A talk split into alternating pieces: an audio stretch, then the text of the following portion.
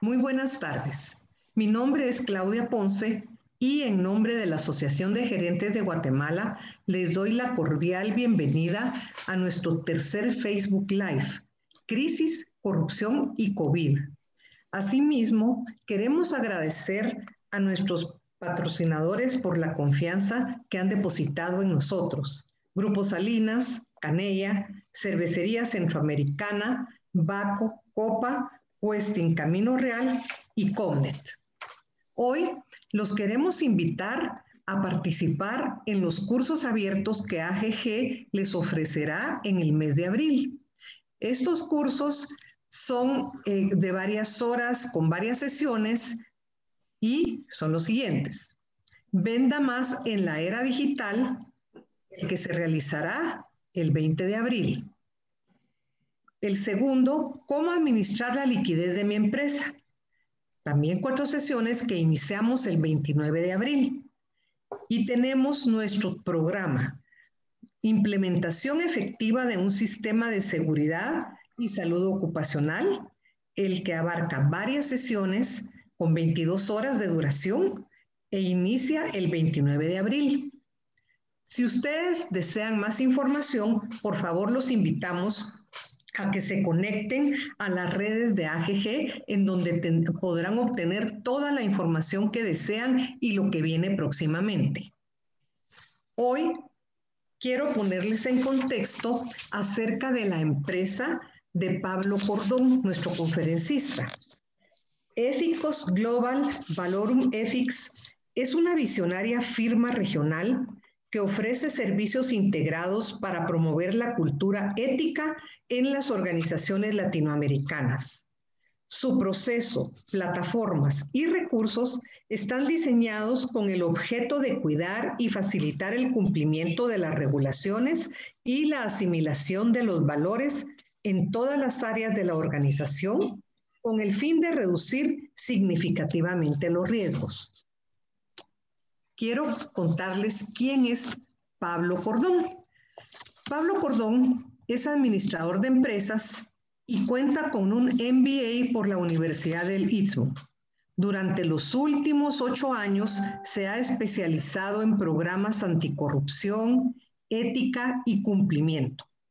Estudió el programa LPEC de la Ethics Compliance Initiative en Estados Unidos así como la formación completa sobre el principio anticorrupción del Pacto Mundial de la ONU, entre otros. Pablo es cofundador y director de GRC Platforms and Ethicals Global, Valorum Ethics, empresa especializada en ayudar a otras empresas e instituciones en el desarrollo y fortalecimiento de sus programas de ética y cumplimiento. Lideró la creación de ETICTEL, línea de denuncia de irregularidades que opera en 18 países de América Latina. Y más recientemente, más recientemente Valorum Training, plataforma de gamificación que funciona como el aliado perfecto para hacer que la capacitación sea fácil. Pablo ha sido invitado como profesor en cursos de ética aplicada para maestrías en diversas universidades de Guatemala y cámaras de negocios y es columnista invitado en varios periódicos y revistas de la región. En, esta, en este Facebook Live, a Pablo Cordón lo acompañará Luis Castañeda, quien va a cooperar con Pablo y será parte integral de este Facebook Live. Tengo el gusto de presentarles a Luis Castañeda. Gracias, Claudia, y un gusto nuevamente estar en, en los AGG Live con ustedes. Eh, Pablo, bienvenido, gracias por estar acá.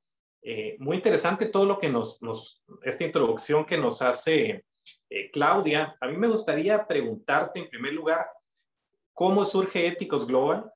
Eh, porque es un, nicho de mercado, un tipo de negocio bastante limitado y qué te motiva a, meterte a esto. Em, asumo que te está yendo bien porque no conozco muchas empresas que, están en esto, eh, pero el tema es, es, fascinante. O sea, yo creo que el tema de ética en la mayoría de las empresas tú miras dentro de su set de valores y, lo mencionan, pero seguro todas experimentan algún tipo de dificultad en ese sentido. Entonces, si quieres, cuéntanos un poco cómo surge Éticos Global.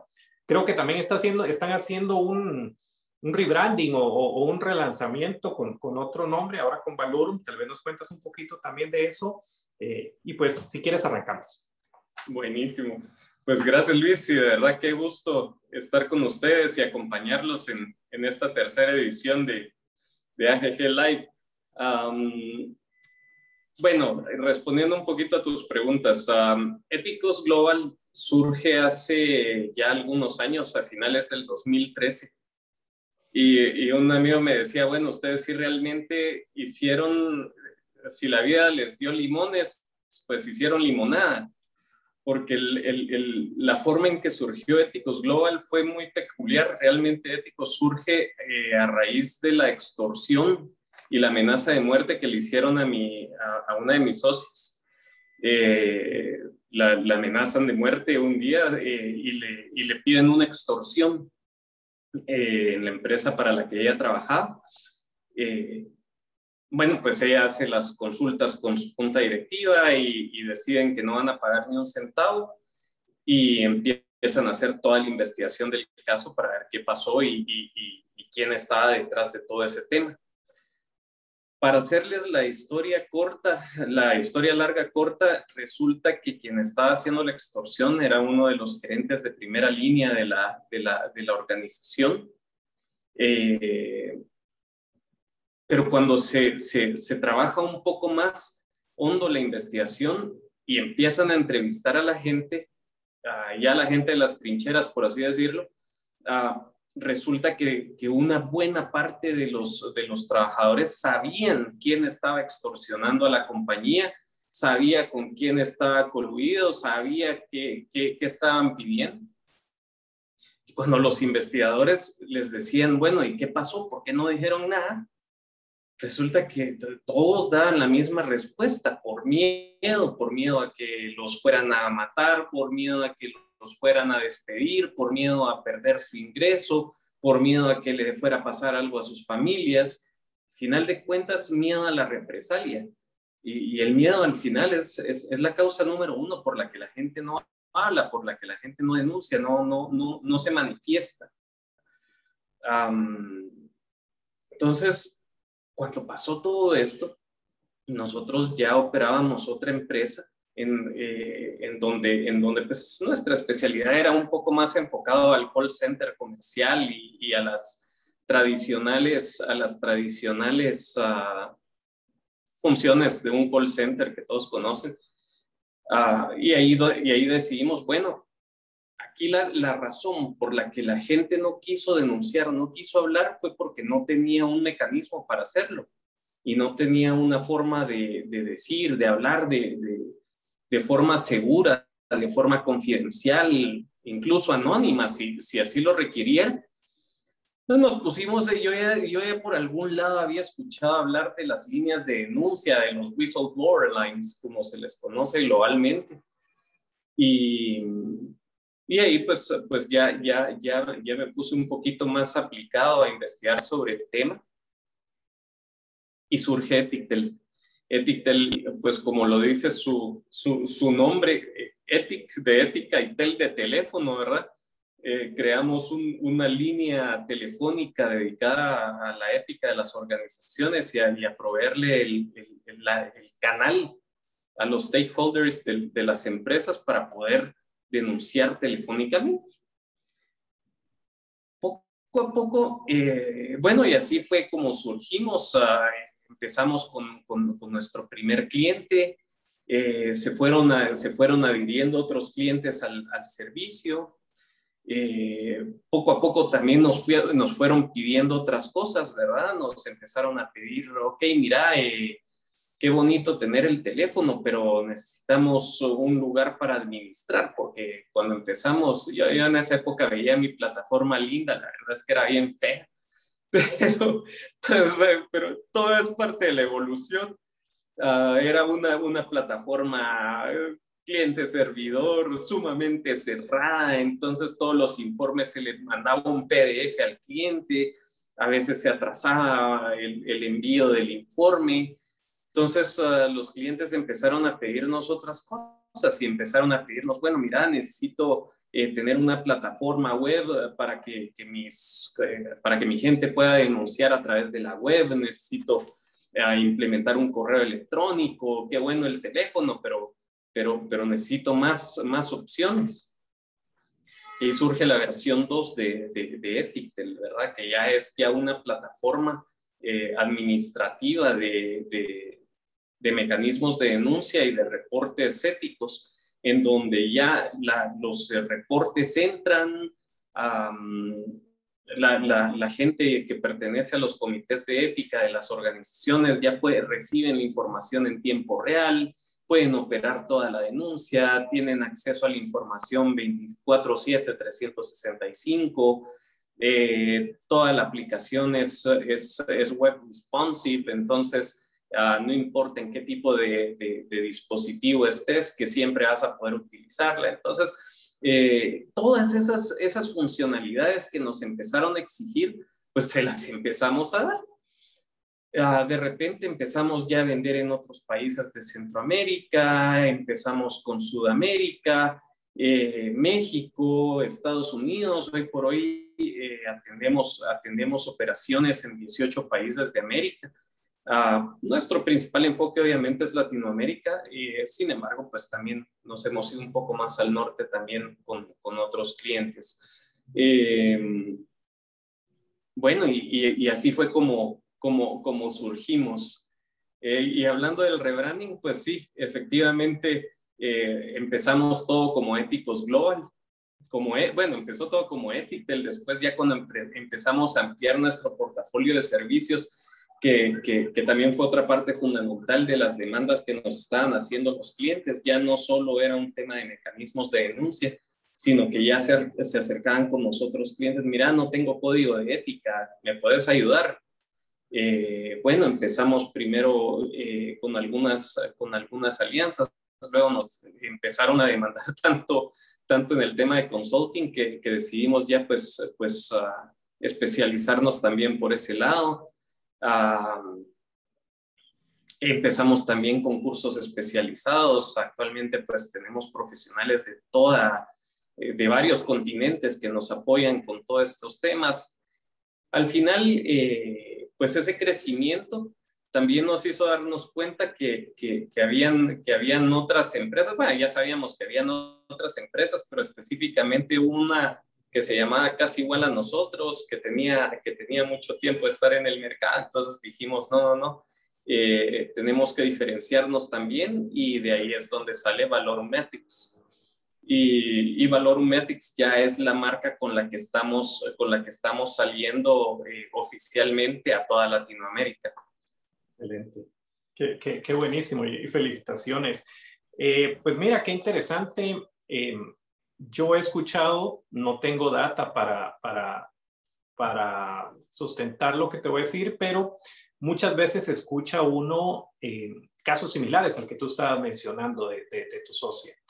Y siempre escuchas de que todo este tipo de extorsiones o, este tipo de amenazas vienen desde adentro de las empresas o personas muy cercanas al, a la persona que, que, está siendo amenazada. Entonces, es, esto asumo que es bastante seguro. Como te digo, no tengo data, pero seguro tú lo has de tener. Eh, ¿qué, tan, ¿Qué tan frecuente pasan este tipo de cosas? Sí, eh, mira, hay un, hay un estudio que, que saca ACFE, que es eh, una organización internacional de, de, estudios forenses ah, sobre el fraude. Y, y, una de las cosas que más se revela es que la mayor parte de los problemas, fraudes, malas conductas, bueno, cuando hablamos de temas directamente de malas conductas, eh, pero si nos quedamos en la parte de fraude, que es por, por donde va más orientada tu pregunta, más del 80% son inside jobs. Eh, para, para que haya un fraude dentro de una organización, siempre se necesita de alguien que abra la puerta de atrás, de alguien que deje abierta eh, la puerta, de alguien que, que, provea información de seguridad. eh, y siempre hay gente involucrada. O sea, cuando uno, cuando, cuando uno ve, cuando uno escucha aquellos casos de, de grandes corporaciones a las que hackean, por ejemplo, siempre hay alguien de adentro que dejó la puerta de abierta, de, abierta de atrás y que obviamente se va a beneficiar económicamente en, el esquema de fraude. Eh, no, no, no es que hayan tenido tanta suerte los hackers en, en, lograr entrar. Entonces, el, el, tema del fraude corporativo sí está alta, lleva un componente bien alto de participación interna de las compañías, eh, de alguien dentro de las compañías. Y es ahí donde programas de ética y compliance eh, empiezan a funcionar en la persona, porque al final de cuentas son programas que están dirigidos a las personas que pertenecen a la organización y les empiezan a dar una visión diferente sobre los valores, de cómo vivirlos, de, de, los riesgos que existen de cometer un fraude, del impacto que puede tener eso, no solo en, en ellos, en sus familias, sino también en, la gente que les rodea. O sea, hablar de un fraude, eh, por ejemplo, por ejemplo, eh, sigamos haciendo leña del árbol caído, pero, pero no, hay, no hay fraude más representativo que Enron, ¿verdad? O sea, sí, es verdad, hubo un fraude, hubo enriquecimiento ilícito por parte de muchos ejecutivos, eh, pero, pero veamos al lado. O sea, estamos hablando que gobiernos municipales tambalearon, el ruido eléctrico de toda California tambaleó y, bueno, y era el estado de California el que pagaba mucho de los fraudes corporativos que están, de los fraudes que están cometiendo a nivel corporativo dentro de Enron. Eh, se perdieron 73 mil millones de dólares eh, en, valor accionario que impactó directamente en fondos de pensión, en fondos de jubilados, en, en, patrimonio de miles, de cientos de miles de personas en, Estados Unidos. Eh, hizo tambalear el sistema financiero, las pérdidas asociadas que hubo sobre ese fraude eh, fueron, fueron espectaculares, por decirlo de alguna manera, no positivamente, sino que que el impacto negativo fue grandísimo. Entonces, los programas de ética corporativa y, de cumplimiento lo que buscan es concientizar también a la gente sobre el, el, impacto que puede tener eh, no solo dentro de la organización, sino hacia afuera. O sea, la pérdida de empleos, la pérdida de recursos, la pérdida de capitales, en fin, eh, hay tanto que, que, se pierde y que se tiene en juego que, por eso es que, existen estos programas. De hecho, todo empieza por, después de Enron surge una ley que se llama Sarbanes-Oxley Act, que, para los que están familiarizados, pues es el SOX.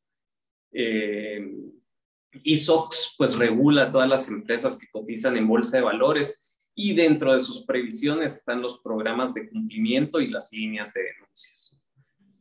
Entonces, Pablo, tal vez, tal vez para, para aterrizarlo un poco a nuestra realidad, eh, porque yo creo que todos conocemos el caso de Enron o es, o es como muy, muy, muy sonado, pero alguien en Guatemala va a decir, pero mi empresa es ética, aquí nunca me han robado, o sea, ¿por qué necesito yo estar preocupado por un tema de estos? Eso pasa en las grandes corporaciones, pero eh, yo tengo un equipo y mi equipo es bueno, eh, nunca hemos tenido ningún problema. O sea, ¿qué presiones tienen las empresas hoy y por qué deberían ellos de, de, meterse a un programa eh, de, monitoreo y de seguimiento a este tema de, compliance, de temas éticos? Eh, ¿cómo, nos puedes orientar y decir si necesitan ustedes o no necesitan? o, ojo, esto que les pasó a esta gran empresa hace, ¿qué? Ya 10, 15 años más o menos. Eh, esto también le puede pasar, tal vez no a esa escala, pero le puede pasar a usted y usted puede perder todo su patrimonio por un tema de mal manejo en este sentido. Mira, lástima que se me adelantaron aquí con esta diapositiva, pero eh, respondiéndote también un poquito, a mí me gusta siempre hablar del 5%. Eh, el 5% es una estadística global sobre lo que le está costando a las empresas el fraude y las malas conductas. Eh, y ese 5% es sobre las ventas totales de las organizaciones. Es decir, si vendes 100, eh, tu riesgo es 5%, 5. Entonces, bueno, y ese es, el, ese es la estadística global. Salió un estudio aquí en Guatemala de BDO en donde, en donde ellos sacaron también una estadística adicional y se estimaba en ese estudio que para Guatemala estaba entre el 7 y el 12% esa contingencia. Y cuando, cuando se habla con, con corporativos grandes que ya, que ya tienen un montón de, de, de, programas de, prevención, que tienen otros mecanismos, que, que tienen auditoría interna, externa, eh, controles internos, y que eh, les, les, les planteas el 5 te voltean a ver y te dicen, mira, yo lo tengo calculado entre 2,5 y 3%. Esa cifra me la dio una, una persona que sus, sus ventas andaban arriba de mil millones de dólares. Entonces me, me decía, entonces le decía, pero ¿qué? ¿Estás claro que estás perdiendo entre 25 y 30 millones de dólares al año a causa del fraude? Pues sí. Entonces, cuando vemos esa realidad en donde, en donde los grandes corporativos tienen esas pérdidas asociadas a las malas conductas y al fraude, hace total sentido cuando nos vamos a revisar ese 7 al 12 que hablaba esta organización en ese estudio, porque normalmente la pequeña y la mediana empresa no tienen la auditoría interna, no tienen la auditoría externa, no tienen los controles, no tienen los procesos armados, no tienen los puntos de control. Entonces, empieza a haber una mayor, una, un mayor riesgo y una mayor exposición a las pérdidas. Entonces, y, y, bueno, ya hablando un poquito de la diapositiva que nos pusieron aquí, pues bueno, y eso es parte de las presiones que, que, que tienen las empresas hoy en día no solo estamos hablando de, no solo estamos hablando de, de, de, ese 5% y de esa estadística global, sino que también estamos viendo qué está sucediendo en nuestro entorno. Y vemos, por ejemplo, en, en, el, en el año 2010, entre el 2018 y 2020, el continente americano no se ha movido de 43 en el punteo de, de, del, del estudio de percepción sobre la corrupción que hace Transparencia Internacional. Entonces decimos, bueno, ¿eso es bueno o es malo? Si queremos, si queremos ser optimistas, decimos, bueno, es bueno, por lo menos no se nos ha ido peor. Para mi gusto no es algo positivo, o sea, eso quiere decir que no nos estamos moviendo, los problemas los tenemos, los vemos todos los días. Eh, y ahí, y ahí es, y, esa es la razón también por la que los países están adhiriendo, por ejemplo, a la OCDE. Están, están, por ejemplo, Guatemala fue el, número 50, el país número 53 en adherirse. Eh, ¿Por qué? Porque eso nos empieza a exigir como, eso nos, nos empieza a exigir como, como país empezar a dar pasos hacia adelante en temas de responsabilidad penal para las personas jurídicas, en implementar leyes anticorrupción. Y esas son cosas que ya están sucediendo en América. Estamos hablando de, de, países, por ejemplo, como Costa Rica, que, no hace mucho, menos de un año, meses, eh, se, aprobó, se ya la ley de responsabilidad penal para personas jurídicas. Eh, por ejemplo, tenemos eh, Perú, Ecuador, Colombia, Chile. ya son, son países que van adelantados en todos esos temas y aún así los problemas persisten. Entonces, los países ya se dieron cuenta que es necesario presionar sobre esto y todo esto causa presión eh, sobre las organizaciones y causa presión uh, sobre, sobre, sobre las empresas. Por el otro lado, tenemos las autorregulaciones, ¿verdad? Que ya son cuando, cuando las empresas deciden que quieren meterse a este tipo de programas y que quieren empezar a cumplir eh, por, su, por, su pura gana, por así decirlo. Ah, y ahí es donde entran, por ejemplo, la, la línea 37000 de ISO, ¿verdad? Tenemos la 37001, que es ya la, el ISO eh, para programas anticorrupción.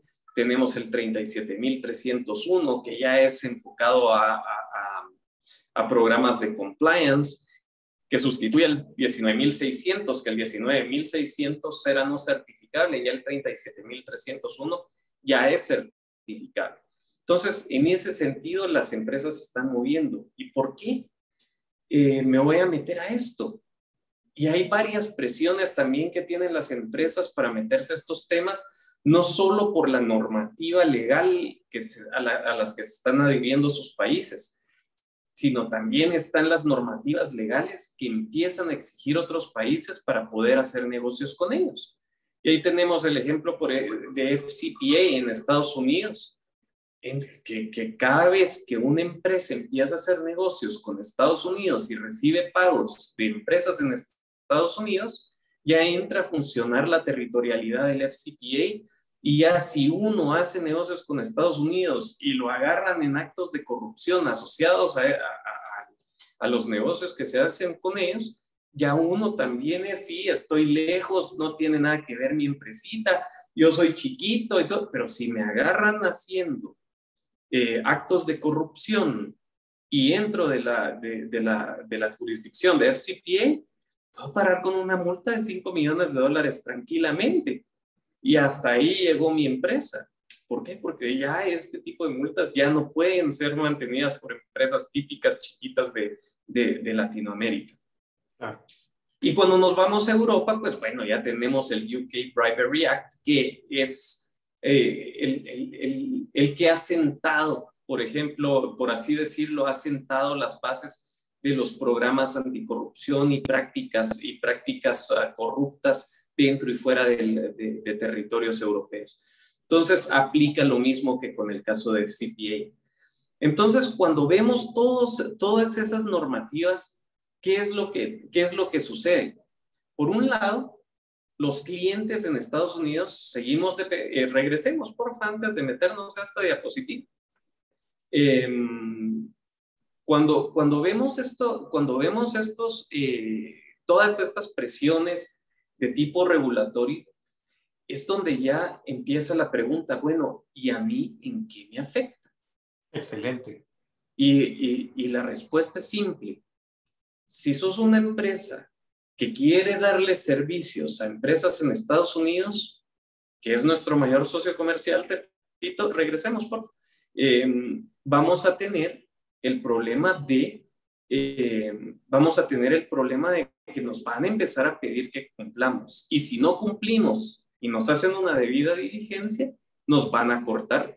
O sea, que, que lo que estoy diciendo es tan simple como un empresario que conozco de la noche a la mañana recibió una carta eh, en, donde, en donde su principal cliente le decía, si en tres meses te acabamos de hacer una debida de diligencia y no pasaste toda la parte de compliance. Si en tres meses no estás armado, perdés tu contrato con nosotros y nos sale más barato. Ojo, y que eran siete cifras en dólares. Nos sale más barato pagarte la indemnización del contrato que tenerte como contingencia.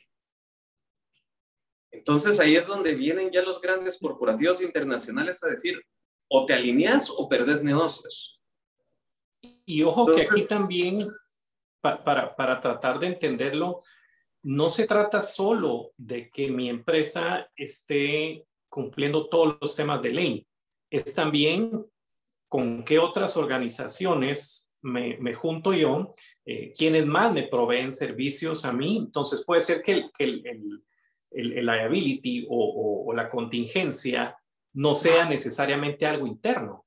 Sería, podría ser eh, que una de las empresas que me proveen servicios, ellos sí estén haciendo algún tipo de, de, problema o tengan algún tipo de, temas de, que, que riñan con lo que se está buscando. Entonces, no es solo internamente, sino que también este tipo de, programas te ayudan a, a, ir delimitando y decir, mira, tienes que tener control, ojo, no solo sobre tu estructura interna, sino también las empresas que, que eh, con las que estás eh, haciendo algún tipo de sociedad o te proveen algún tipo de servicio a través de la, de la cadena de, de, servicios que tú tengas. Entonces, yo, yo creo que no solo es el tema interno, sino también con quienes me estoy, me estoy asociando, con quienes estoy buscando de proveedores.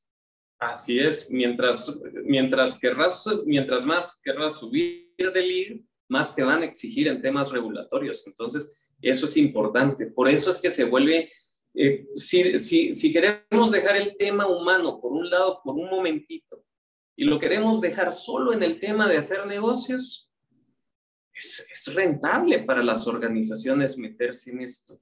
¿Por qué? Porque les va a abrir las puertas con empresas que se los van a exigir y que si no lo tienen, no van a poder trabajar. Entonces, viéndolo desde el punto de vista de negocios, conviene.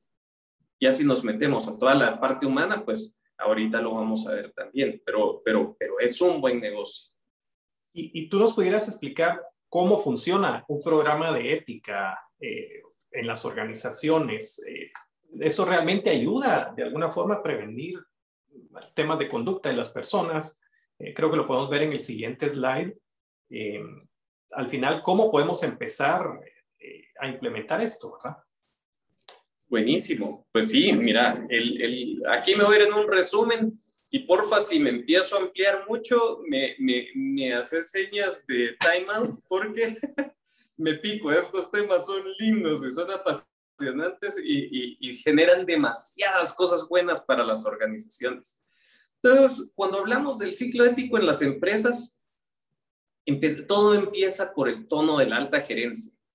Eh, ya como, como decía una persona hace poco en, en, en, en una conferencia que, que, que, tuvimos, decía, ya hablar de alta gerencia ya no solo estamos hablando de, de, de, de los gerentes, de los presidentes, de los accionistas, ya estamos hablando del tono de la alta gerencia y de la gerencia media. Cuando ya todo esta, este, este equipo decide y opta por, por, por impulsar un programa de ética, esa es la primera parte. No hay programa de ética corporativa que sobreviva si no existe este compromiso. En segundo lugar, ya cuando, cuando, cuando, vienen, cuando vienen los altos gerentes o cuando viene la alta gerencia y define que va a meterse en este tipo de esquemas eh, de ética eh, y de conducta, pues ya define a qué grupos de interés quiere llegar. ¿Y a qué voy con esto? Cuando, cuando vas a implementar un programa de estos, hay que pensar, sí, eh, va para mis empleados, va para mis colaboradores, pero ¿quién más? Eh, va, para, va para mis proveedores, por ejemplo.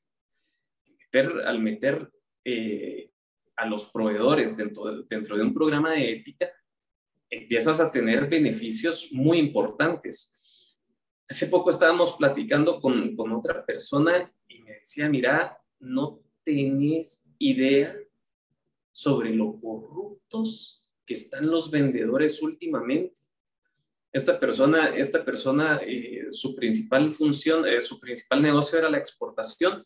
Y obviamente, pues por la crisis uh, de, del COVID, pues se abrió también al mercado local y empezó, y empezó a tratar de hacer ventas locales. Y me decía, mira, es increíble cómo ya la competencia de una vez llega con el comprador y le dice, aquí está tu 10%, comprame y ya tenés tu comisión ya no tienen ni siquiera que esperar a que el comprador les haga alguna propuesta indecente. Ya de una vez llegan con la, con, con, con, perdón la expresión, pero con los tacos de frente y con el cheque en la mano diciéndoles, tranquilo, si estás conmigo, tienes tu 10%. Entonces, dice que, decía esta persona, mira, para mí ya es imposible entrar con esta gente porque no me van a comprar si no doy, un, si no doy un, una mordida. Entonces, uh, entonces ahí surgió la conversación y le dije, ¿conoces a los dueños? Sí, de hecho voy a darle una llamada por teléfono al dueño para decirle lo que está sucediendo con su empresa, porque no tienen tampoco un mecanismo de denuncia, por eso es que son importantes. Entonces, eh, la, cosa está, la cosa está dura, entonces definir bien, bien a qué grupos vamos a llegar Tal vez ahorita por, para fines de esta, de, de esta plática, pues, pues uh, me voy a quedar solo con colaboradores y proveedores, porque esas son las dos principales fuentes por donde, por donde se puede empezar. Ya una vez tenemos definidos los grupos de interés, pues ya empezamos a hablar de los programas de ética. y de valores. Entonces, los programas de ética, ¿qué son? Eh, el código de ética.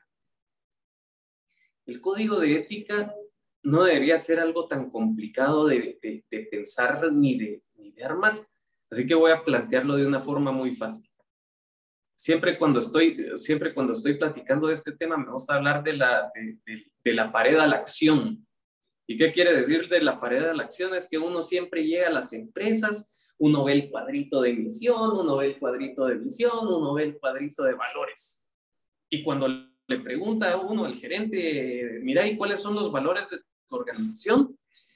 Uno, dos, um, Muchay, ¿cuál es el tres? Muchay, ¿cuál es el cuatro?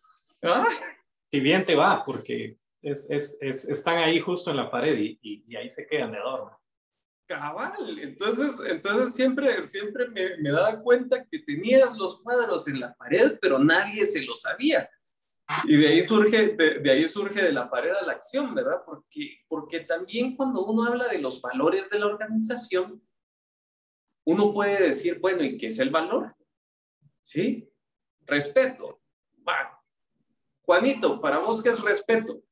Para mí es ABC. Sutanito, para vos qué es respeto? Ah, para mí es XYZ. Perencejo, ah, para mí es NNO.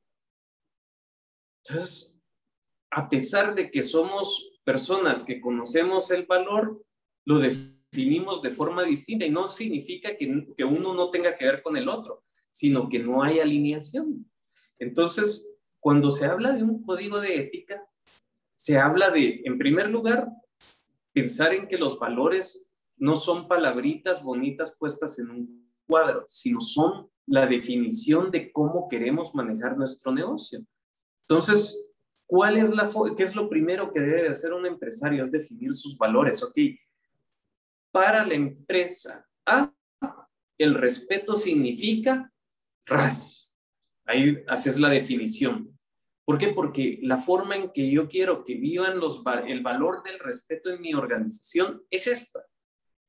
Hay otras formas de verlo, sí, pero en mi organización lo vamos a ver así. ¿Y qué acciones significa vivir el respeto?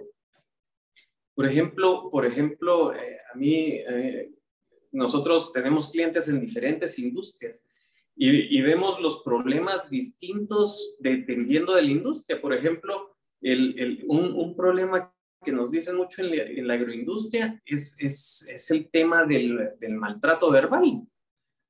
O sea, en el campo, tratar, tratar de, de retal por cual para arriba al, al, al, colaborador o al vecino, pues puede no ser tan malo, ¿verdad? No puede, o puede ser tal, tal vez no tan, tan malo porque a todos nos tratan así.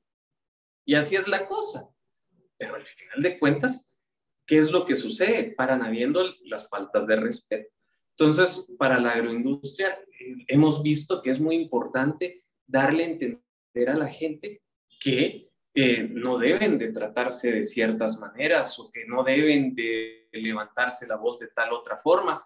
¿okay? Mientras que para, para una empresa citadina, eh, se da por sentado que no vamos a tratar a nuestros, a nuestros colaboradores de, de retal por cual para arriba, sino que ya, ya, ya es algo que se sabe. Entonces, ahí es donde empezamos a ver la diferencia. Entonces, por eso es que es tan importante y por eso digo, sí, es verdad, el valor respeto lo podemos definir, aunque vamos a llegar a lo mismo, lo podemos definir en las acciones de otra forma.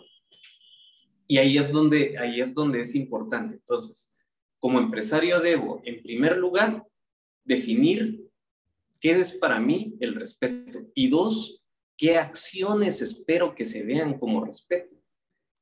Entonces, y esas acciones que me dicen cómo quiero que mis colaboradores vivan este valor. Por eso es de la pared a la acción, porque, la, porque los valores son acciones diarias de mejora eh, que nos hacen mejores seres humanos, mejores, eh, mejores colaboradores, mejores padres, mejores hermanos, mejores eh, ciudadanos. O sea, los valores nos ayudan para ser mejores desde, desde adentro hacia afuera.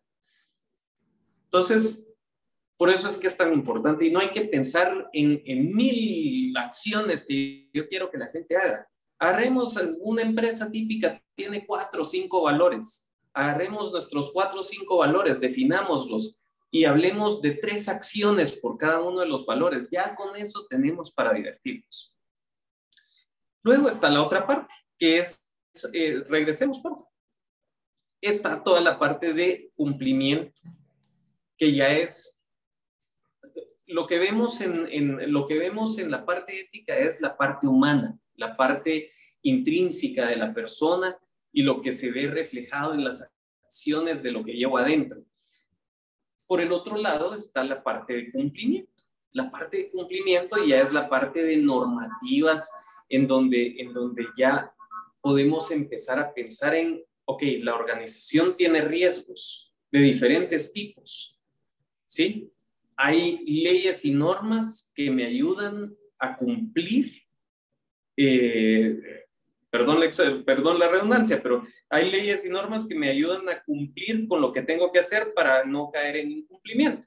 Eh, y por el otro lado, esta, misma normativa también me ayuda a darme cuenta que debo de crear políticas de conducta que me faciliten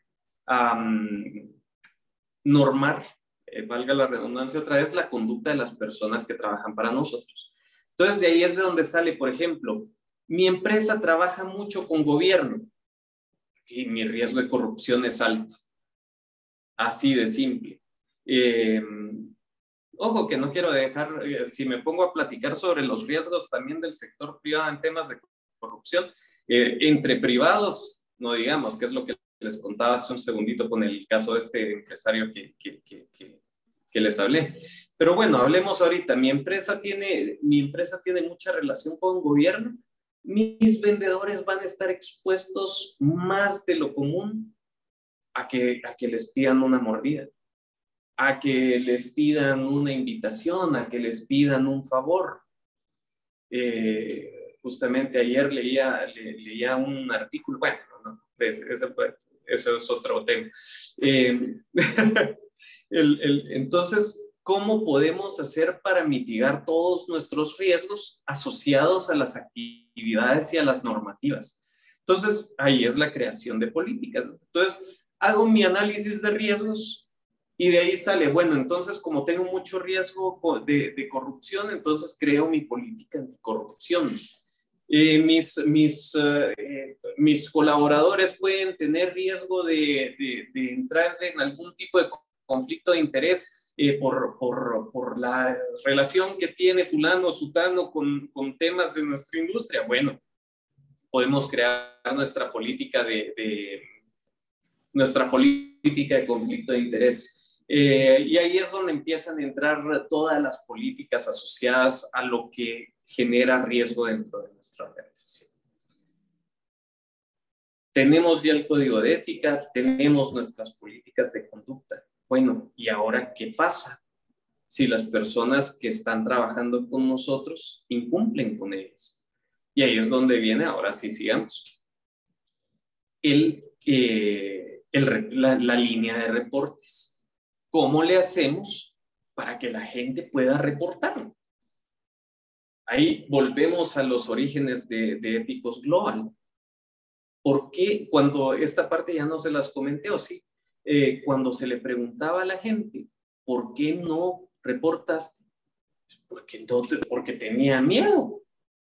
¿Y por qué tenían miedo? Esto no se los conté, porque para llegar a la oficina de mi socia y poder reportar que había un problema, tenían que caminar por toda la planta, subir unas gradas, todo el mundo se daba cuenta quién, quién, quién entraba al área administrativa.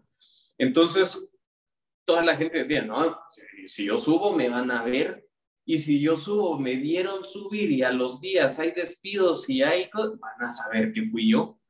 Entonces ahí es donde vienen los mecanismos de denuncia. Los mecanismos de denuncia o de reportes éticos sirven precisamente para que las empresas que implementan su código de ética y sus políticas de conducta puedan darle a sus grupos de interés la forma de poder reportar cuando las cosas no están sucediendo según lo establecido en esta normativa. Y un buen mecanismo de denuncia le asegura precisamente a los, a los, a los grupos de interés poder hacerlo de forma segura, de forma confidencial, de forma anónima incluso. Entonces es importante que todos esos factores se los podamos dar a nuestros grupos de interés. Em, ¿Qué pasa después de que entran, de, que entran los reportes éticos? Ahí es donde viene ya toda la parte de análisis. Tal vez ahí seguimos en la siguiente. Bueno, en la siguiente, pues ya es donde vemos, bueno, tenemos nuestras políticas, le dimos a la gente las herramientas para poder reportar, reportan. Ahora, ¿qué hacemos? Bueno, ahí es donde entra un comité de ética, se puede llamar comité de ética, comité de conducta, eh, hay otras empresas que lo llaman comité de riesgos, cada empresa le puede dar su nombre, al final de cuentas, la función que van a tener va a ser el análisis de esos casos y de asegurarse de que las cosas sucedan. Hay dos cosas que matan, bueno, hay cuatro cosas que matan un programa de ética. La primera es el temor a la represalia. La segunda es que alguien denuncie y no pase nada. Es la segunda razón por la que la gente no denuncia. Bueno, denuncié y ¿qué pasó? Nada. Entonces, ¿para qué voy a denunciar? Se pierde la credibilidad. Totalmente. Entonces la gente, en lugar de estar contentas de que les dieron un canal para poder reportar, dicen, ah, eso no sirve para nada. Yo denuncié y nunca pasó nada. Entonces, y, esos, y, y, esas pláticas de corredor son las que matan los programas. Entonces, ¿qué hace el comité de ética para, ponerles para ponerle un nombre ahorita al comité? Es el que se encarga de recibir, evaluar y resolver los reportes éticos que se reciben. Son los que se encargan de eh, hacer las investigaciones o de delegar a alguien para hacer las investigaciones, para validar que todo lo que se reporta es cierto. es importantísimo eso, ¿verdad? Justamente ayer estábamos hablando con otra persona y me decía, mira, mi comité de ética es sumamente escrupuloso respecto a lo que se recibe, porque lo que más miedo les da es actuar en contra de alguien de, manera injusta y despedir a una persona que no se lo merecía. ese, es un, ¿Ah? es un buen, ese es un buen punto. Yo, yo tenía aquí una, una, una consulta eh, sobre todo los últimos dos temas que tú estabas mencionando. Uno, yo he visto a través del tiempo, eh, en varias experiencias que he tenido, que las personas pueden tener, pueden pasar dos cosas que, que, que afecten para que funcione efectivamente un, un, programa de, de, ética o de compliance. Uno es que la gente no, no, comunique, no, no, no alerte de alguna, alguna situación que está pasando. Eso es bastante común en nuestros países, eh, pues tú ya lo mencionaste, por el temor a una represalia o, por el temor a que no pase nada. Pero también he visto cómo este tipo de hotlines o este tipo de, de, de iniciativas se usan para atacar a alguien. O sea, vienen y empiezan a, a decir, por, te voy a poner de ejemplo, aprovechando que estás acá, fíjense que Pablo esto, y, empiezan a, se ponen de acuerdo varias personas y todos atacan a Pablo, por ejemplo. Eh, y cuando te das cuenta no es cierto, pero ¿cómo puedes llegar a ese balance? Entendería que es en este comité de ética, pero cuando un comité de ética empieza a ver de que llegan 10 denuncias de la misma persona hacia la misma persona, dicen algo está pasando acá y puede ser justificado o puede ser que no. Entonces tenemos esas dos áreas. Uno, cuando la gente no reporta y otro cuando también se hace un, uso malo de, esta, de estas herramientas. ¿Cuál ha sido tu experiencia en ese sentido y cómo debería de, tener un comité que pueda pasar esos filtros? ¿verdad? Muy buena pregunta y, mira, y, y, hay varias cosas que se pueden hacer la primera se llama capacitación. Si la gente está capacitada y comprende para qué sirve el canal de reportes, se reducen las probabilidades de que haya reporte falso. Dos, capacitar en cómo se debe denunciar significa también explicarle a las personas que no solo es cosa de poner el dedo, hay que dar evidencias Entonces, y es una responsabilidad también, o sea, aunque sea anónimo, yo soy responsable de lo que le pase a, esa persona si yo estoy actuando mal. Entonces, entenderlo también desde esa perspectiva. Totalmente, por eso es que venía el comentario de, de, lo escrupulosos que son los comités de ética respecto a lo que, a lo que reciben. Porque después le decía a esta persona, mira, no te preocupes, no solo es tu comité de ética, porque me decías que yo quisiera que resolvieran antes. ¿no? Este, para empezar, estás entre el benchmark global de tiempos de resolución y dos, déjalos que se tomen su tiempo en resolver porque están jugando con la vida de una persona. Le ponía el ejemplo, por ejemplo, ¿qué, qué sucede si, si vienen y denuncian por acoso sexual al fulano? Y es una, es una, es una, es una denuncia falsa. O sea, que si lo acusan por acoso sexual y es un acosador en serie y lo echan y sale hasta con temas legales encima, qué bueno, porque es un acosador y todo. Pero si esa persona lo echan por un, por un, por un reporte falso, imagínate las consecuencias. No solo es que perdió el trabajo, es su reputación. Puede tener problemas legales de gratis. Familiares. La, la, esposa, ¿qué le va a decir? Los familiares. O sea, ¿cómo que sos un acosador sexual? ¿Con quién me casé? Me casé con un animal. O sea, ¿qué, qué, qué, qué implicaciones tiene? Por eso es que son tan escrupulosos los comités. Y ahí es donde viene la parte de investigación. Tenemos por un lado la parte, regresemos porfa, que todavía sigue la misma. El, el, el, ¿cómo se llama? Por un lado, tenés la parte de la capacitación, pero por el otro lado tenés la parte de investigación. Ok, nos aportaron pruebas, de todos modos hay que validarlas, hay que asegurarnos que esas pruebas son ciertas. Eh, aquí vamos a entrar a un principio jurídico, ¿verdad? Es la presunción de inocencia. El mismo principio de presunción de inocencia que aplica en los tribunales, aplica en un comité de ética. Que me digan que fulano es acosador sexual no significa que lo sea. Es más, tengo que asumir que no lo es mientras se le prueba lo contrario. Que fulano es ladrón, perfecto, pueden decir lo que quieran de fulano, pero si no comprobamos que fulano realmente está extrayendo las, las cosas ilícitamente y que está robándole a la empresa, no podemos decir que es ladrón. Entonces, la presunción de inocencia es fundamental en todo sentido, en todo ámbito, y ese ámbito se incluye también en un comité de ética. Entonces, finalmente, ya cuando el comité de ética, ahora sí pasemos a la siguiente, ya cuando el comité de ética resuelve, pues toma acciones. Entonces esas acciones deben de medirse. Tengo idea que, que, que vos sos Sigma, ¿verdad? Sos, tenés un belt, ¿verdad? Sí, sí, yo, yo, yo hace muchos años, pero sí tengo un, un nivel de, de Green Belt.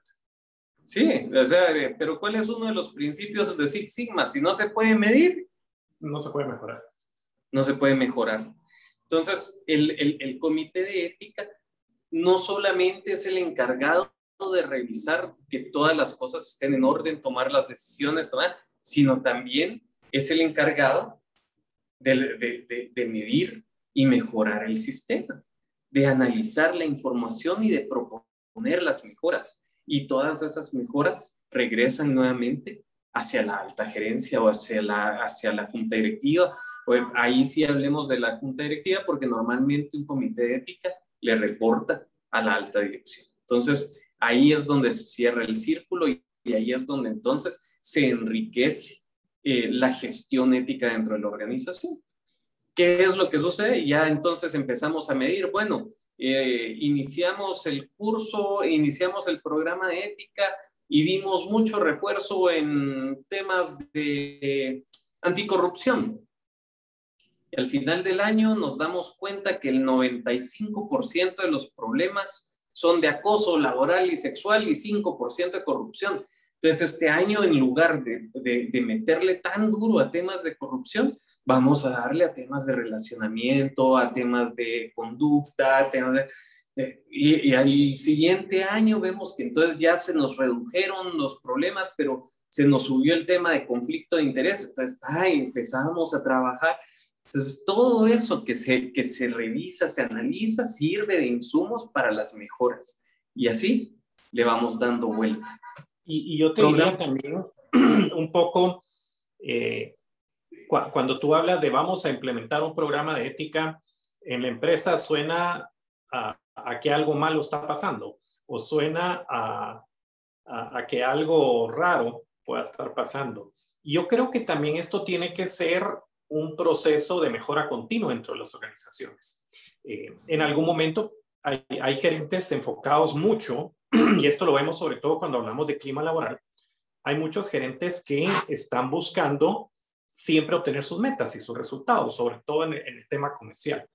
Algunas personas pueden confundir esto con, con, un tema de, acoso o el mismo gerente en su presión de llegar a las metas puede ser que, que, la forma en la que lo esté haciendo no sea la más adecuada sin caer en un tema que, que sea de compliance. Entonces es un poco de, de ir interactuando estos programas con, clima laboral, con, coaching para las personas, con el tema de evaluación de desempeño. O sea, no es algo totalmente fuera, sino que es algo que debería ser parte de todas las organizaciones. ¿Estoy en lo correcto?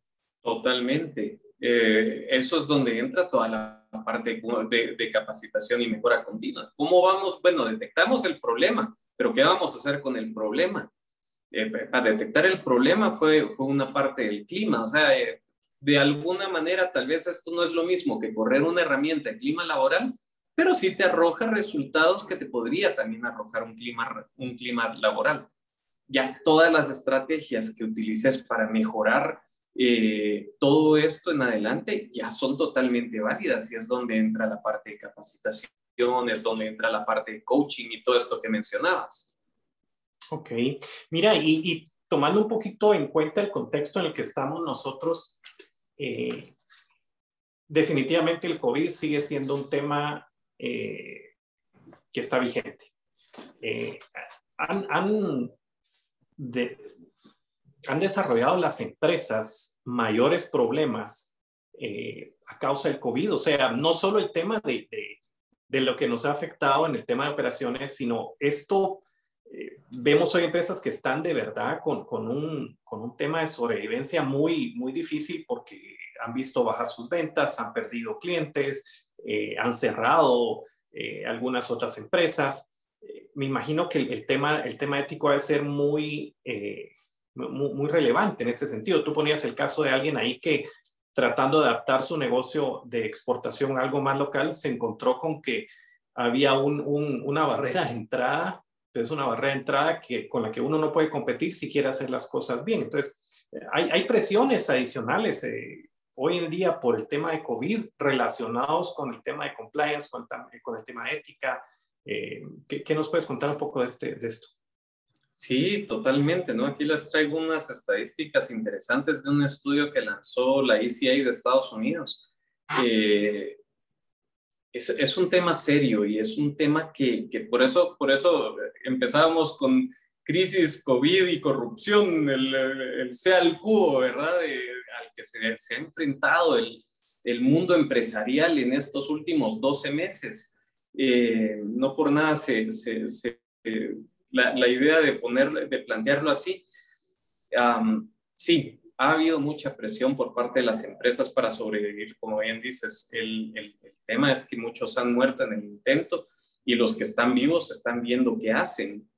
Entonces, veamos la, la primera. La primera. Cuando, es, cuando se hizo este, este estudio, uno de cada tres ejecutivos que se estudiaron, que, que respondieron a esta encuesta global, es información de, de, de todos los continentes, eh, consideraron que la crisis sí ha afectado negativamente la cultura ética de las empresas.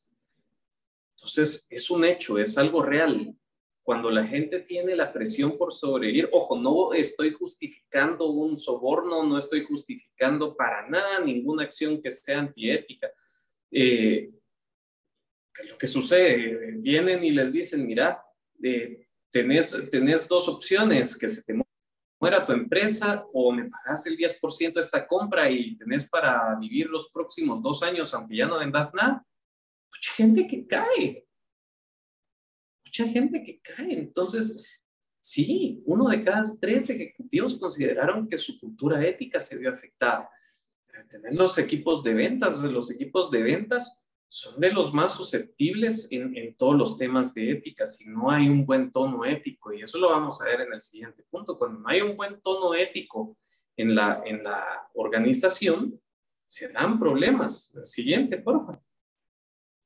Mira, mira este dato.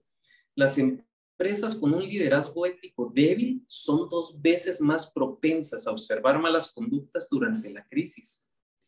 Entonces, ¿qué sucede? Tenés las empresas que sí son éticas y que están tratando de mitigar sus riesgos eh, de, forma correcta, pero las empresas que no tienen un buen tono ético, mientras que uno de cada tres dice que afectó, aquí ya se vuelve dos de cada tres, o sea, se vuelve casi, casi el 80% de las empresas que no tienen un buen tono ético empiezan a tener problemas. Claro, o sea, también la responsabilidad de, la parte de liderazgo eh, tiene que estar consciente de que los mensajes que tú estés lanzando eh, sean los correctos. Y me refiero a que todos estamos pasando por presiones por buscar estos negocios. Eh, y es bueno, yo quiero las metas sí o sí. La verdad es que no, no es así, no es, no es tan sencillo. Yo, yo recuerdo eh, o, bueno, yo lo que creo, mejor dicho, es ah, cuando tú mencionabas el tema de los valores. Eh, digamos que la, parte de metas de las empresas y, cuánto tenemos que vender, cuánto tenemos que ganar, eso digamos que es la parte sencilla. Eh, para mí el set de valores es bajo qué condiciones podemos y tenemos que llegar a esas metas. O sea, una no es opuesta a la otra, es tenemos que llegar a esta meta, tenemos que lograr lo que nos propusimos, pero ojo, no podemos, este es un no negociable, no podemos romper esta, este set de, reglas que nosotros tenemos. Entonces, eso hace más difícil a las empresas, por eso es de que es tan fácil que se caiga en, temas como, como, los que mencionabas de, de, de, un, de un soborno, por ejemplo. Sí, sí, sí, sí, totalmente. O sea, y ese es el esfuerzo que debe existir en esta época. O sea, eh, perdón Nicolás Maquiavelo, pero el fin no justifica los medios. Aquí estamos hablando de que tenemos que llegar a un fin, pero tenemos que llegar bien a ese fin. Y eso es lo que vos decías precisamente en este momento. Entonces, veamos la siguiente. Cuando no se habla de valores en una organización, se percibe un incremento en las faltas de conducta en un 72%. Entonces, esta estadística, si te das cuenta, es totalmente coherente con la anterior. O sea, mientras que las empresas que tienen un liderazgo ético débil se multiplica por dos las malas conductas, en esta otra se habla justamente, ok, cuando no se habla de valores, se tiene un 72%. Entonces, ahí vemos cómo las estadísticas, esta creo que fue una pregunta de validación seguramente que, que, que hicieron, y si te das cuenta en los porcentajes son coherentes totalmente. Entonces, mira, es, tan, es tan sencillo esto. Yo, yo, yo he tenido la oportunidad de platicar con varias empresas eh, y cuando han tenido este tipo de problemas, una, una de las causas es que le dicen, mire, ¿por qué hizo esto? Es muy común, por ejemplo, eh, tú lo mencionabas en el tema comercial, un, un vendedor que se va al interior y que cobra plata, se queda con esa plata, la deposita en su cuenta y después dice, no, pero es igual, la voy a depositar la otra semana en la cuenta de la empresa. Eh, digamos de que eso no es robar per se, pero sí es un tema ético bien, bien fuerte. Y cuando le preguntaban a las personas, mire, ¿por qué hiciste eso si eso está malo? Ellos dicen, es que a mí nadie me dijo que no lo podía hacer. Entonces, tienes que estar reforzando todo el tiempo, aunque pareciera eh, como obvio que eso no se puede hacer, tienes que decírselo también a la gente. Tienes que estar recordando, decirles, miren, el procedimiento, si a ustedes les toca cobrar un, un cheque del, del, cliente, lo depositan, lo pueden depositar un día después o lo pueden depositar o lo traen a la capital, no sé. Eh, hay muchas de esas cosas que se pueden ir eliminando con, con, con, un, con una transferencia, pero digamos que en el interior es muy común que, que, a los vendedores ruteros, por ejemplo, les paguen en efectivo. Eh, entonces, este tipo de cosas me llama la atención porque pareciera tan obvio, pero las empresas se les escapan y no estoy pensando en un programa tan complejo como los que ustedes manejan, sino es un, un set de decir a las personas, miren, les recuerdo que nosotros somos una empresa correcta, esto es correcto, esto no es correcto. Y hay que ponérselos así hasta como en dibujos, digo yo, para que lo entienda un niño de cinco años, les digo yo. Entonces, si no se lo estamos recordando a las personas, este tipo de cosas va a ser muy, muy, muy fácil que pase. Mira, y es que es, es lo que hablamos, y no es tan complejo al final de cuentas, porque que, pongamos un valor para lo que estás diciendo. Honestidad. Honestidad significa en esta empresa depositar la plata de los clientes inmediatamente a la cuenta de la empresa. No hay pierde. O sea, y, y, puedes, y puedes plantearlo así de granular si ese es tu problema. Tu, empresa es una empresa que, que, vende mucho en el interior, que depende de los ruteros. Es totalmente válido. Por eso hablar de un valor significa darle la acción que para tu empresa hace sentido. O sea, no estoy diciendo que relativicemos, no, no, no, sino que simple y sencillamente utilicemos esas, esas características del valor que aplican a lo que necesitamos a la conducta de nuestra gente. Entonces, es, es, como bien decías, es, pareciera sencillo, pareciera sentido común, pero hay que hacerlo y hay que decirlo. Entonces, finalmente, ¿qué pasa en Latinoamérica? Y, y, se pega un poco a lo que, iniciábamos hoy, ¿verdad? Mientras que el 5% es a nivel global, ¿qué pasa en, en, en, Latinoamérica? Que se nos va el doble, entre el 7 y el 12. Veamos qué, qué dijo este estudio. En Latinoamérica, ya cuando le ponemos la lupa a este estudio global y nos quedamos en Latinoamérica, dos de cada tres ejecutivos dicen que la crisis afectó negativamente la cultura ética de las empresas. Entonces, sí hay mucho que hacer y sí toda esta situación ha generado, ha, generado presión y la presión es, es, es, la madre de los problemas a, nivel de fraude. Entonces, eh, es bien importante que, que actuemos y que actuemos desde lo simple, no, no, no, no pensemos en que tenemos que hacer el código de ética perfecto, hagamos un código de ética usando el ejemplo que armamos ahorita eh, tan rápido. Si para mi problema es el jineteo, entonces eh, utilicemos el valor de la honestidad y honestidad va a atacar el jineteo. Simple. ¿Y ahora qué? ¿Ya lo tenemos definido? Pues expliquémoselo a los ruteros. El entorno de los ruteros es otro. Tal vez vieron a su papá haciéndolo toda la vida porque también fue vendedor rutero toda la vida. ¿Y cuál es el problema? Ninguno, si mi papá lo hacía. Claro. ¿Eh? Entonces, utilicemos el sentido común, que no es el más común de los sentidos. ah, pues mira, mira, Pablo, muchísimas gracias por, por, por esto, eh, eh, esta charla muy entretenida. Yo creo que, que, que, uy, hay demasiados temas acá. Eh, antes de ir finalizando, te, voy a, tirar un par de preguntas y creo que hay una que es, ah, que, es dura y directa. Eh, muchas veces vamos a pensar nosotros, sí, es que eso no aplica a mí porque mi empresa, yo sí soy ético, yo sí, yo sí funciono bien, yo no he tenido problemas eh, y, y creo que tiene que ver mucho con que al final de cuentas todos estamos expuestos.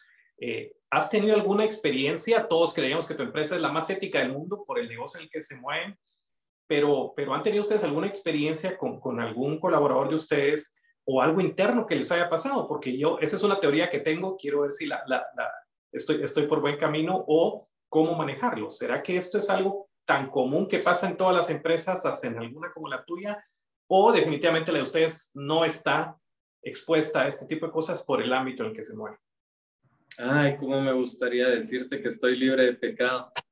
en todas las empresas sucede eh, más de algo, pero ¿para qué te sirve, para qué te sirve tener un código de ética? Claro, es para poder también tomar acciones inmediatamente de forma correctiva. Eh, y, sin, y sin dudarlo dos veces, se llevan un valor que es fundamental para la organización, pues la gente se va. ¿Por qué? Porque te llevaste este valor por los pies y para nosotros esto es fundamental y se terminó. O sea, hemos, sí, pues ha tocado actuar de esa manera, pocas veces, gracias a Dios, pero ha tocado hacer.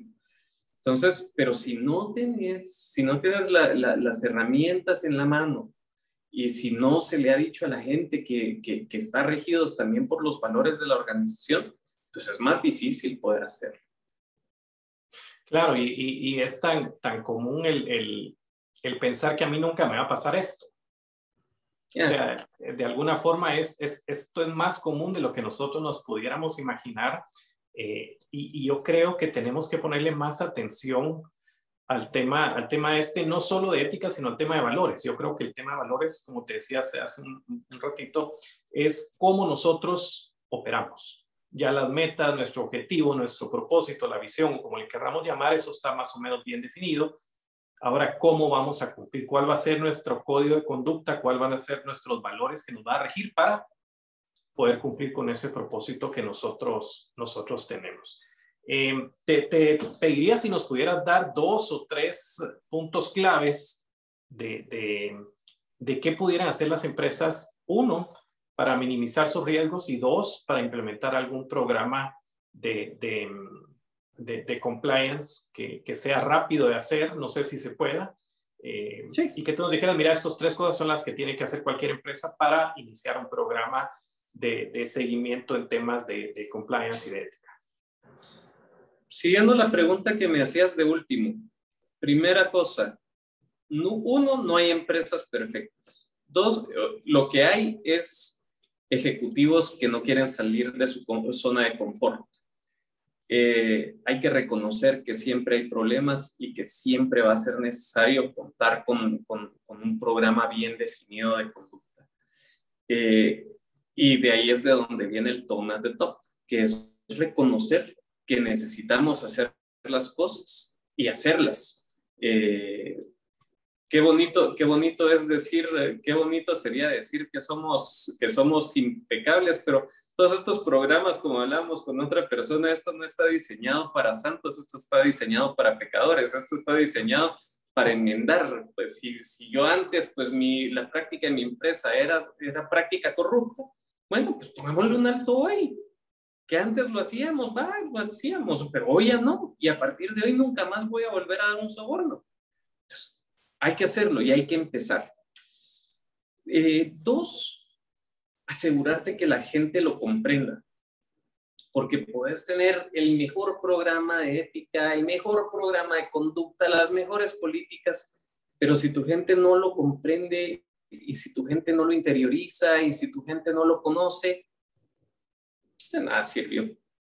Sacó Transparencia Internacional un estudio que dice que del ochenta y tanto por ciento de las, eh, de las transnacionales más grandes de los BRICS eh, tenían sus, sus, conductas bien definidas, el 85 por, el 80 y tanto por ciento, no me acuerdo. Pero de ese ochenta y tanto por ciento, solo el 17 por ciento las había comunicado bien a sus, a sus colaboradores. Entonces, imagínate tenés aquellos códigos de ética lindos, aquellos programas de conducta preciosos, eh, pero nadie los conoce. Y tres, asegúrate de darle mecanismos a tu gente para poder reportar, porque un programa de cumplimiento puede ser el mejor del mundo, pero sin un buen mecanismo de reportes no sirve. El, el mecanismo de denuncias es la columna vertebral de tu programa de ética y cumplimiento. Y es lo único que te va a permitir enterarte de qué es lo que está pasando y cómo poder mejorar. Por eso hablamos del ciclo, ¿verdad? Mira, hay, hay un tema que, que, que, yo he visto en las empresas. He visto, eh, tengan o no tengan un programa de, de, de, seguimiento de este tipo, es muy común que encuentren a alguien haciendo algo indebido. Y, viene el dueño de la empresa y dice, no, ¿saben qué? Aquel tiene 20 años, 15 años de estar en la empresa, eh, ha sido muy bueno toda la vida, eh, démosle otra oportunidad. Eh, yo realmente soy de, de, de, de, que esas oportunidades no se deberían de dar porque esto es cuando yo lo encontré, cuando nosotros nos dimos cuenta de que esto estaba pasando. y que no nos, no nos deberíamos de sentir mal por despedir, por ejemplo, a una persona de este tipo, porque yo, como lo he dicho en el pasado con, con algunas experiencias que he tenido, es Bien, yo no lo estoy despidiendo. Esta decisión no la tomé yo, la tomó él o ella al momento que hizo esto incorrecto. Entonces, digamos de que esto es también un tema muy nacional, creería yo. No sé si es de toda Latinoamérica, pero lo he visto bastante en Guatemala, donde no, pobrecito. lo vamos a dejar sin trabajo y tiene 15 años y es el mejor vendedor que tengo. Eh, ¿Alguna reflexión final sobre este tema antes de que terminemos nuestro, nuestro AGG Live? Es una de las mejores formas de tirar al caño tu programa de ética y conducta. Cuando este es un compromiso serio. Cuando, cuando empezamos con un cliente siempre les digo, bueno, ahorita es la hora en la que puedes ahorrarte plata, porque si, si te metes a esto ya no te vas a poder salir el resto de tu vida. Una empresa tiene que comprometer. Dos, el compromiso se ve justamente en eso. Un caso que me recuerdo que, que, que hubo un miembro del comité de ética en una empresa que habló de más y reveló un caso. Se tiró por la borda el programa casi un año, eh, que la gente ya no confiaba en el mecanismo de denuncias.